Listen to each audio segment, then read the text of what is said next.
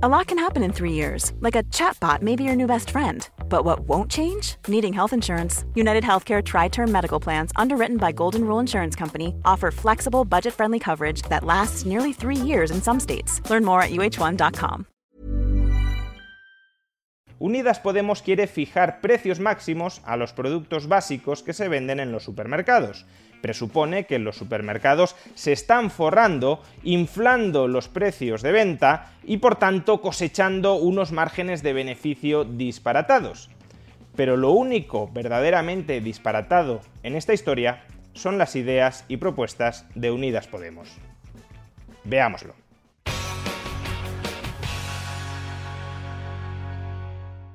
La última propuesta estrella, que debería ser más bien estrellada, de Unidas Podemos para controlar la inflación, ha sido la de fijar los precios de la cesta básica de productos en el supermercado.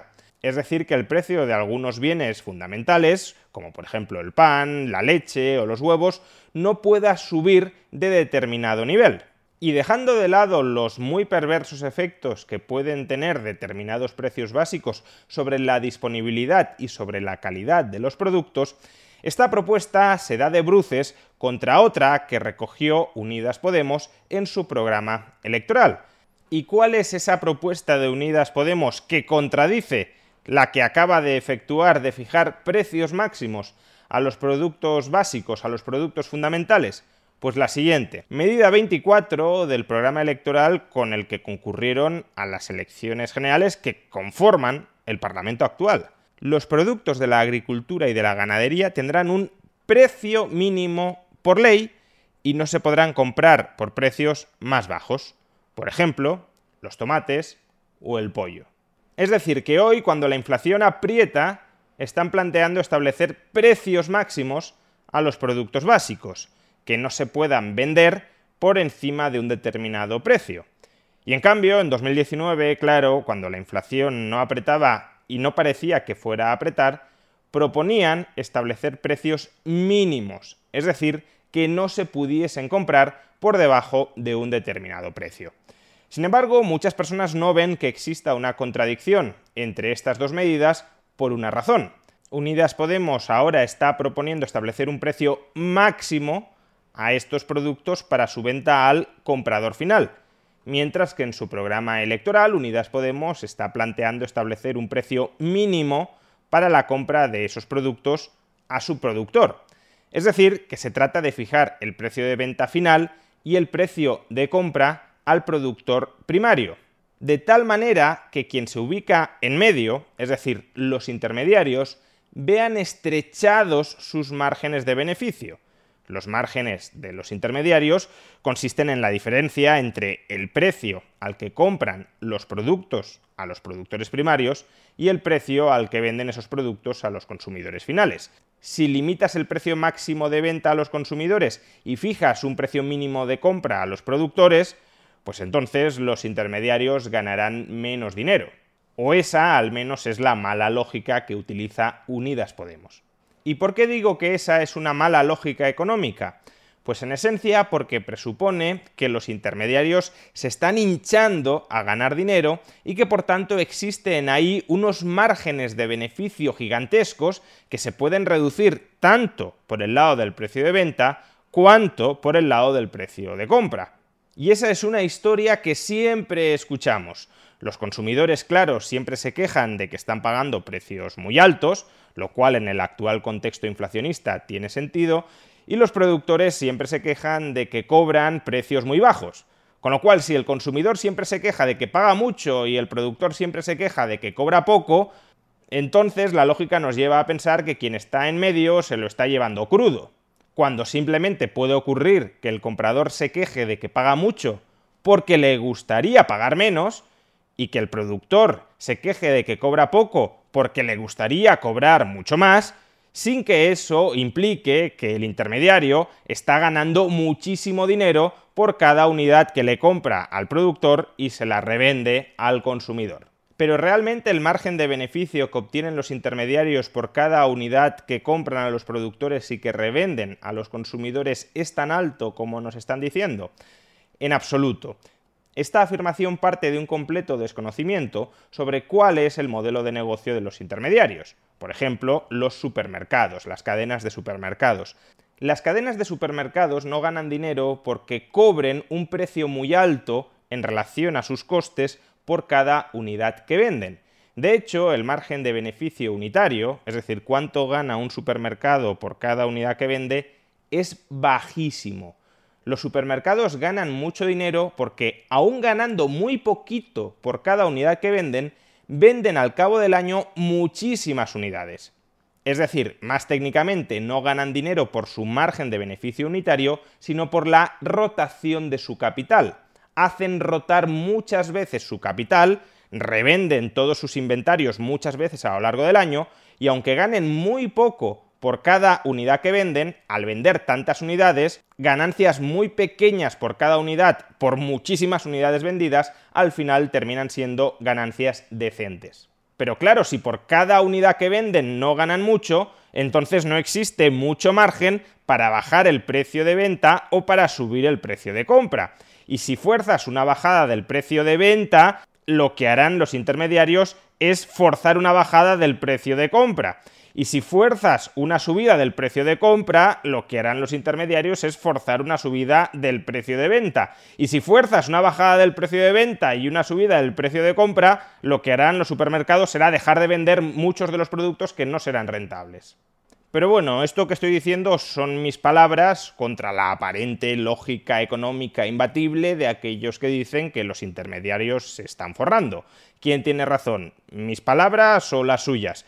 Bueno, pues decidámoslo acudiendo a los datos. ¿Y los datos qué son? Pues son la cuenta de resultado de esos intermediarios que supuestamente se están forrando.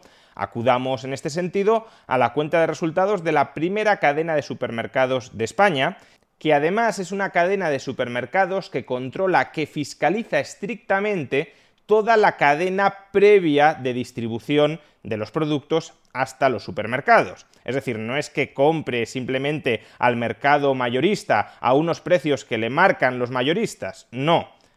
Esa cadena de supermercados, cuyo nombre, claro, es Mercadona, controla todo el proceso previo, desde la producción del producto hasta que llega a los supermercados.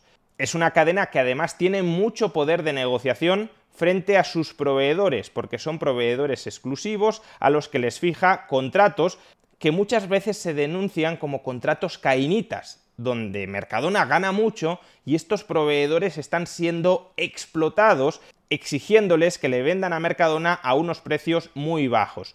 Pues bien, vamos a ver cuánto gana Mercadona por cada unidad de producción final que vende a los consumidores.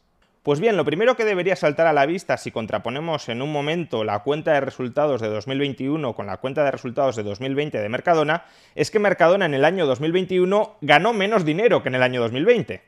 Concretamente, en el año 2020 ganó 727 millones de euros y en el año 2021 680. Pero Mercadona ganó menos dinero en 2021 que en 2020 porque vendiera menos. No, los ingresos de Mercadona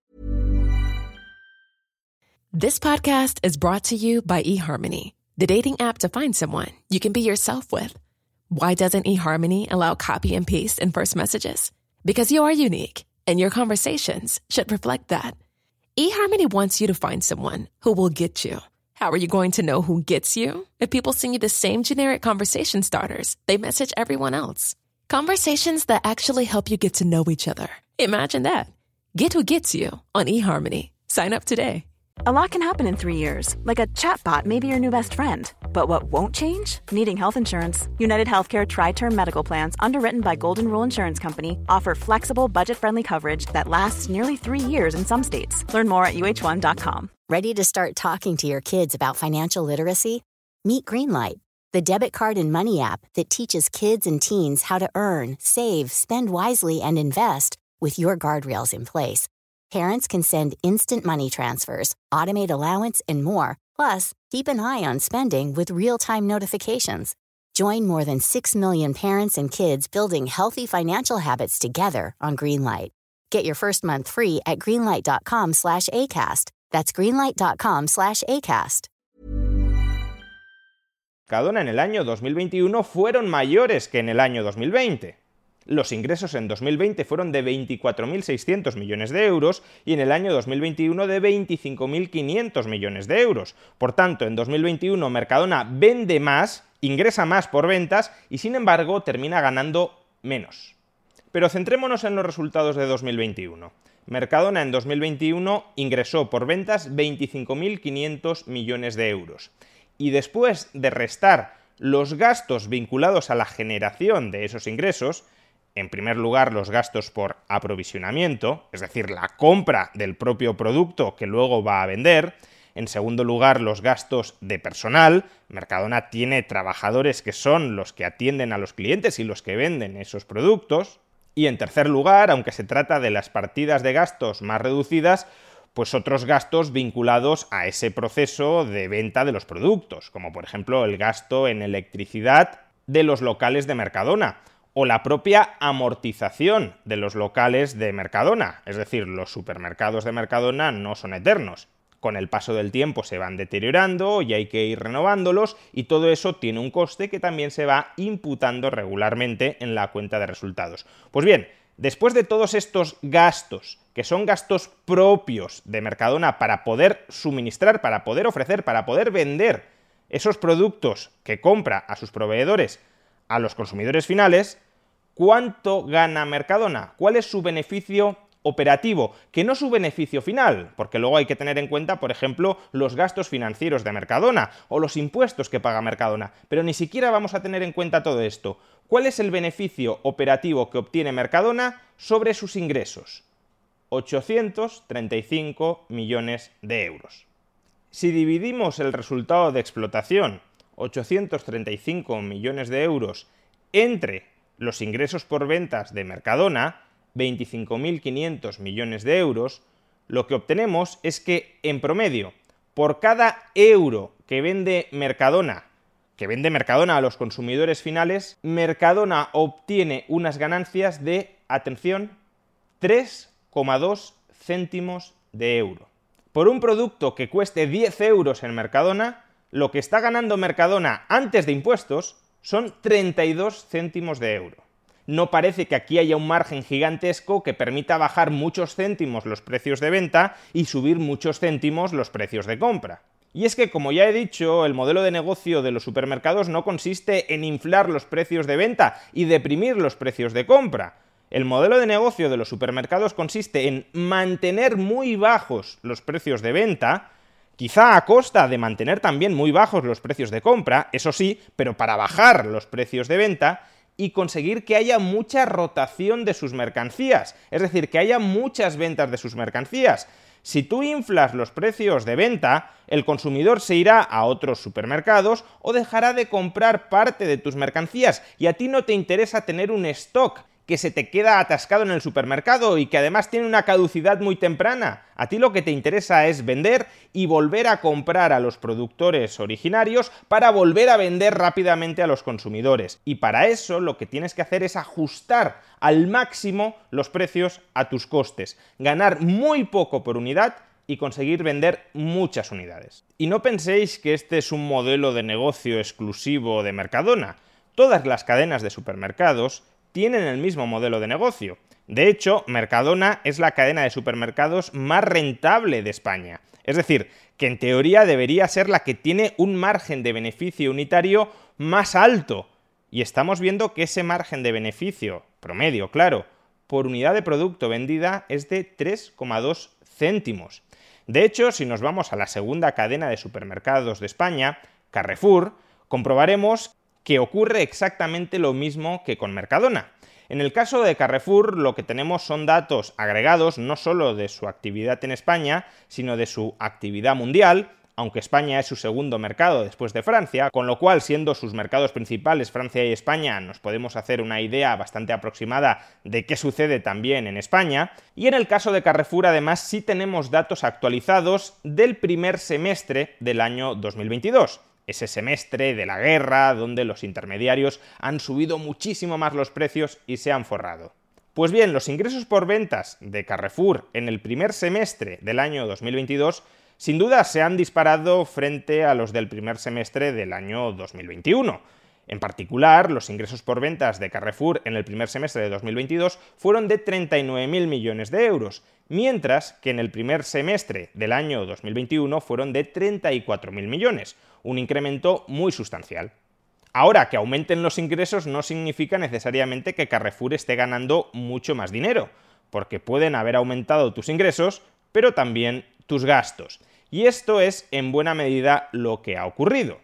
De hecho, los beneficios operativos de Carrefour en el primer semestre de 2022 han pasado de 740 millones de euros a 814 millones de euros. Es un incremento que no está mal, pero recordemos que los ingresos habían subido en 5.000 millones de euros y los beneficios operativos, antes de gastos financieros, antes de extraordinarios, antes de impuestos, únicamente han subido en 70 millones de euros. Tienes que vender 5.000 millones de euros más para ganar 70 millones de euros más. En todo caso, ¿cuál es el margen de beneficio unitario de Carrefour en el primer semestre del año 2022? Pues si dividimos 814 millones de euros entre 39.000 millones de euros, obtendremos que Carrefour gana por cada euro que vende a los consumidores 2 céntimos de euro. Gana todavía menos que Mercadona. En términos promedio, por tanto, ¿cómo vamos a exprimir a Carrefour? ¿Obligándole a que baje un céntimo los precios de venta promedio a los consumidores y a que suba un céntimo los precios que paga en promedio a los productores primarios? ¿O es que la alternativa es asfixiar financieramente a Carrefour y llevarla a perder dinero? En definitiva, y como suele ocurrir, las propuestas económicas de Unidas Podemos parten de un absoluto desconocimiento de la realidad económica subyacente de aquello que pretenden regular, que pretenden controlar y que pretenden planificar. Se han montado una película propagandística de que los precios suben porque los intermediarios se están forrando, Claro, no van a decir que los precios suben porque los agricultores se están forrando, porque además no lo están haciendo, con lo cual hay que echarle la culpa a los intermediarios inventándonos que se están hinchando a ganar dinero, cuando no lo hacen y desde luego si lo hacen no es porque vendan mucho más caro aquello que compran a los productores, sino porque logran vender muchas unidades a un precio muy ajustado, muy reducido en relación con los precios de compra, es decir, con márgenes de beneficio por unidad vendida muy estrechos. Son, en definitiva, un peligro bolivariano para nuestra economía.